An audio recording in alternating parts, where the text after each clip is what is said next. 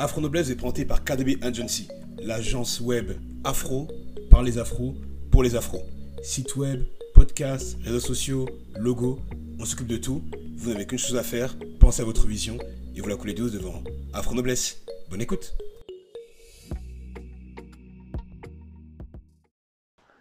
Avez-vous vu le coup de maître aux allures de coup double que vient de réussir le président Emmanuel Macron?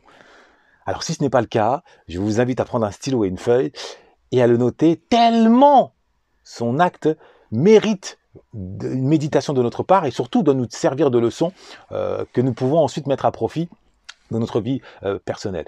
Euh, mais avant de vous en parler, quand même, je, commençons par le commencement, je vais vous souhaiter la bienvenue. Bienvenue à toutes et à tous. Euh, j'espère que vous vous portez au moins aussi bien que la Joconde au Louvre. bienvenue sur Afro Noblesse, la chaîne qui s'est donnée pour mission de permettre à un maximum d'afro de se libérer, de se libérer de cette culture de la, de la victimisation dans laquelle elle est enfermée, elle est engluée, merci à SOS Racisme, depuis maintenant 30 à 40 ans, et ainsi de leur permettre d'accéder à la vraie fierté, à la vraie émancipation et surtout au bonheur par la noblesse, lequel se conjugue avec élégance, avec beauté, avec culture de l'effort et en ne jurant que par l'excellence. Très loin, je l'ai dit, donc de la victimisation et son corollaire, euh, la culture de l'excuse et du moindre effort. Je suis Ludovic Herman Wanda, prince Bamileke, écrivain et formateur en maîtrise du langage soutenu. Euh, d'ailleurs, à ce sujet, ma formation est désormais prise en charge par l'État via le CPF. Euh, c'est vous dire son efficacité euh, dans la mesure où elle répond à la première des exigences, elle offre la première des compétences au-dessus de la compétence en, en informatique, la compétence en médecine, la compétence en sport, au-dessus de toutes les compétences, la compétence en maîtrise du langage. Vivre, ensemble, c'est parler ensemble. Bien vivre ensemble, c'est bien parler ensemble, aussi bien à l'oral qu'à l'écrit. Et à ce titre, on enseigne la maîtrise du langage soutenu pas langage familier ni courant, soutenu, on ne l'enseigne nulle part, sauf à travers ma formation, comme le prouvent déjà celles et ceux parmi vous qui ont eu la chance de bénéficier de ma formation et dont la vie a été littéralement transformée, tant sur le plan personnel, maîtriser le langage permet de mieux éduquer ses enfants sans avoir besoin de, s'énerver et de crier, de leur transmettre des leçons avec précision, permet d'entretenir des relations de couple durables, un mariage heureux est une longue conversation qui a l'air toujours brève, permet également de s'imposer poser en société, à commencer par en entreprise, ou à travers des pics, à travers de la répartie, il faut avoir le bon mot au bon moment, ainsi que prolongement en réunion, où il faut faire preuve de synthèse et savoir euh, mettre sur la table la structure et la solidité de sa pensée via l'utilisation d'une solide syntaxe. Voilà un petit peu ma, formation. Maintenant, on va revenir au, au sujet du jour, le coup de maître le coup de maître aux allures de coup double réussi par Emmanuel Macron. Euh, nous savons qu'il y a à peu près un mois et demi qu'il a réussi déjà un coup d'éclat en organisant le sommet Afrique-France, euh, qui n'était rien d'autre hein, qui, maintenant on le sait, qu'une pièce de théâtre orchestrée de maître du début à la fin, de A jusqu'à Z, par ses propres soins. Il en a même rédigé euh, les scénarios, les scripts, où chacun, toutes les, notamment les pépites qui sont montées euh, sur scène, avaient euh, été tenus de prononcer justement le bon scénario avec le bon ton, quand lui, voilà, avec le sourire, les, les accompagnait et s'autorisait, c'était le seul, à parfois se livrer à l'improvisation. Donc c'était vraiment une réussite. Ce salon était rien d'autre que le salon du néo, néo-impérialisme français et qui euh, renforçait le complexe de supériorité si nécessaire pour la fierté d'être français. Donc là-dessus, euh, chapeau Macron. Mais là, il a fait mieux. Il a fait mieux. Mais vous allez voir, il a fait beaucoup mieux. Il a fait beaucoup mieux pour la simple et bonne raison que, à la différence du sommet Afrique-France, cette fois-ci, son acte est passé inaperçu, est passé à travers les radars des analystes euh, intellectuels afro, de la sphère afro. Et vous allez tout de suite vous en rendre compte. Vous avez certainement entendu parler des de son acte qui consistait à rendre, à restituer, on va dire, les 26 œuvres d'art euh, au, Bénin, notamment euh, par l'intermédiaire de Patrice Talon, euh, l'actuel président du Bénin. Les 26 œuvres. Et cet acte a ouvert un débat, a déchaîné d'une certaine façon les passions de la frosphère, avec d'un côté celles et ceux qui mettaient en doute la capacité des pays africains à entretenir des œuvres d'art, et de l'autre celles et ceux qui ne voulaient pas savoir ou qui estimaient que par orgueil, le simple fait de recevoir, euh, c'était déjà une bonne chose, et que ensuite l'entretien c'était un second débat, et qu'on n'avait même pas à se le poser, le plus important étant de récupérer les œuvres. Et d'autres encore, prolongeant cette analyse, ou en tout cas cette prise de position, estimant que ce ne sont même pas des œuvres d'art, ça c'est la définition européenne, et que dans la définition africaine, ce sont des œuvres qui relèvent plus de la relique, des reliques royales ou euh, des objets euh, à caractère euh, religieux et qu'à cet égard, la question de l'entretien n'a pas à se poser. Bon, Ça, c'est ce qu'on a vu et c'est ce qu'on entend encore aujourd'hui, ce qu'on peut lire à travers les réseaux sociaux ou parfois certains médias afro. Le tout très loin du sujet central de l'acte qu'a posé Emmanuel Macron et de la réussite de cet acte. Euh, puisque il a, à travers cet acte, réussi à ménager la chèvre et le chou. C'est à ce titre qu'il a fait coup double. Il a ménagé la chèvre et le chou.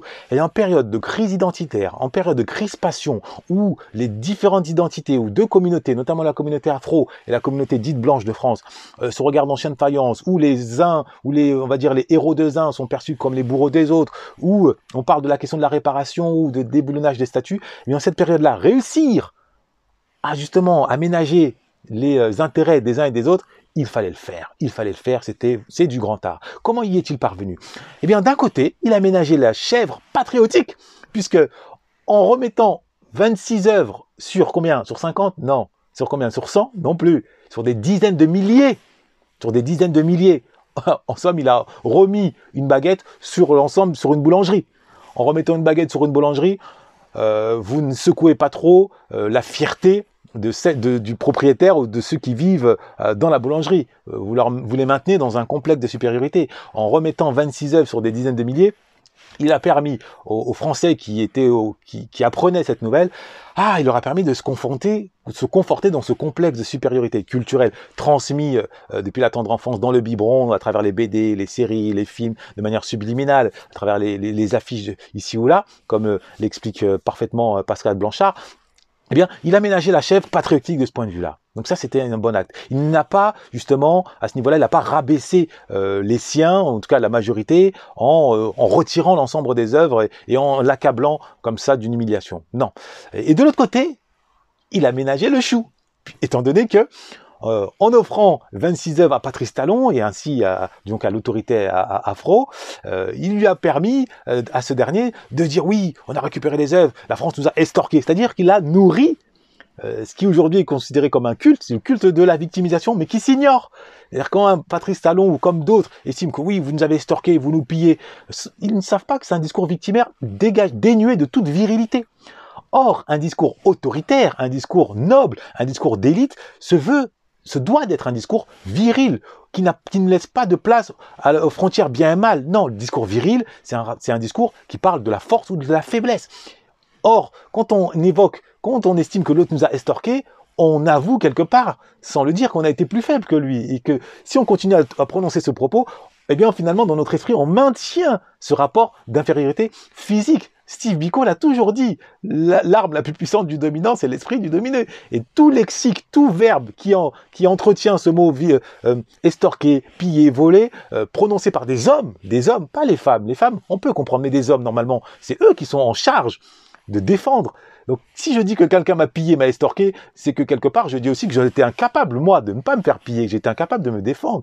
Donc voilà pourquoi Emmanuel Macron a réussi vraiment un coup de maître. Il a ménagé la chef patriotique et le choix afro-victimaire le tout, lui, euh, a, des vues électoralistes, étant donné que voilà, il a caressé les deux courants dans le sens du poil. Demain, euh, les, les, les Français dits un peu de droite vont pouvoir le voir comme le défenseur de la fierté, euh, on va dire, nationale, avec des relents néocolonialistes. Et de l'autre, les Afro de France ont vu dans cet acte une forme de bienveillance, sans voir la symbolique derrière, vont pouvoir euh, aller le voir aussi comme quelqu'un qui va dans le sens de l'histoire, dans le sens de la réconciliation et du dépassement racial. Donc vraiment, Emmanuel Macron, chapeau. Maintenant, nous autres, nous autres afro euh, qui se veulent un tant soit peu éclairés, euh, essayons vraiment d'apprendre, apprendre de tous ces actes posés ici et là. Pour le moment, nous ne sommes encore à, à grande échelle que des spectateurs. Maintenant, à l'échelle individuelle, ici ou là, on peut quand même être éclairé et avancer avec lucidité, avec lucidité et agir et ne plus simplement subir ces actions, essayer de les décrypter efficacement au nom au nom de notre noblesse. Je sais qu'ici ou là, certains d'entre vous